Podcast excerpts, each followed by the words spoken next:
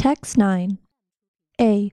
His comments sparked predictably polarized responses. Many cheered the letter for standing up for cherished academic values. Geoffrey Stone, a law professor who chaired a faculty committee on freedom of expression at the University of Chicago, said, We've been deeply committed to the notion that we're here to learn from one another and to learn from the world and to study things and to figure out the answers. The best recipe for this inquiry is to hear all sides of everything. The Foundation for Individual Rights in Education, FIRE, praised the letter for pushing back against the nationwide trend toward student led calls for censorship. B. It is safe to say that no welcome letter to incoming university students has attracted more attention or inspired more tweets than the letter John Ellison, the Dean of Students at the University of Chicago, has sent to freshmen. After telling the class of 2020 that our commitment to freedom of inquiry and expression is one of the defining characteristics of their new academic home, Mr. Ellison noted a few things the newbies will not find on campus.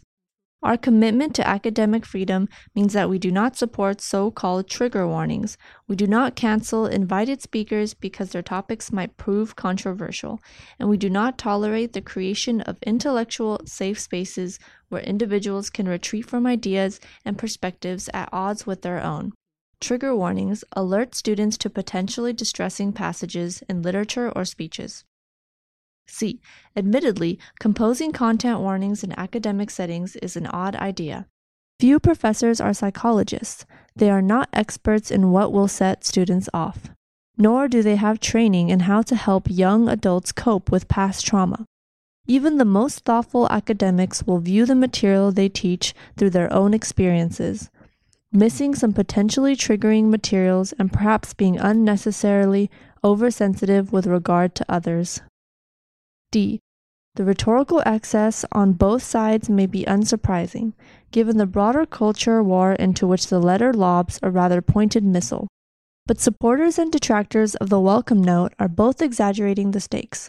Many colleges and universities have experimented with trigger warnings, but none currently require professors to issue them, and few students are demanding that their professors warn them about every conceivable upset. E.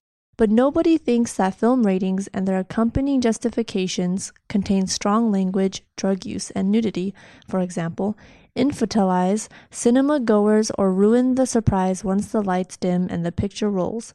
Likewise, it is unclear why a warning on a syllabus is an occasion to set a dean's bow tie a spinning. F.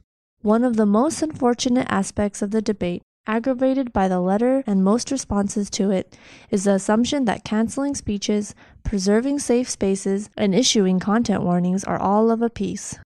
They are not. It is clear why canceling an invitation to a campus speaker because he might bring along a controversial message is inconsistent with a university's mission of sponsoring free and vigorous debate but it is less apparent why syllabus warnings or allowing groups to gather in safe spaces outside the classroom for discussion and sympathy are threats to freedom of speech. G. Some student leaders at the university criticize what they saw as an inhospitable message. They also detected hypocrisy in the statement of principles.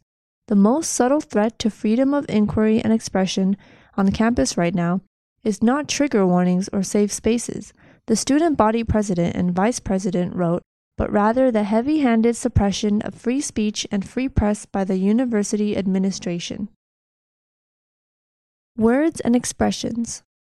Censorship, incoming, distressing, stake, occasion, aggravate, inhospitable, hypocrisy, heavy handed, trauma rhetorical,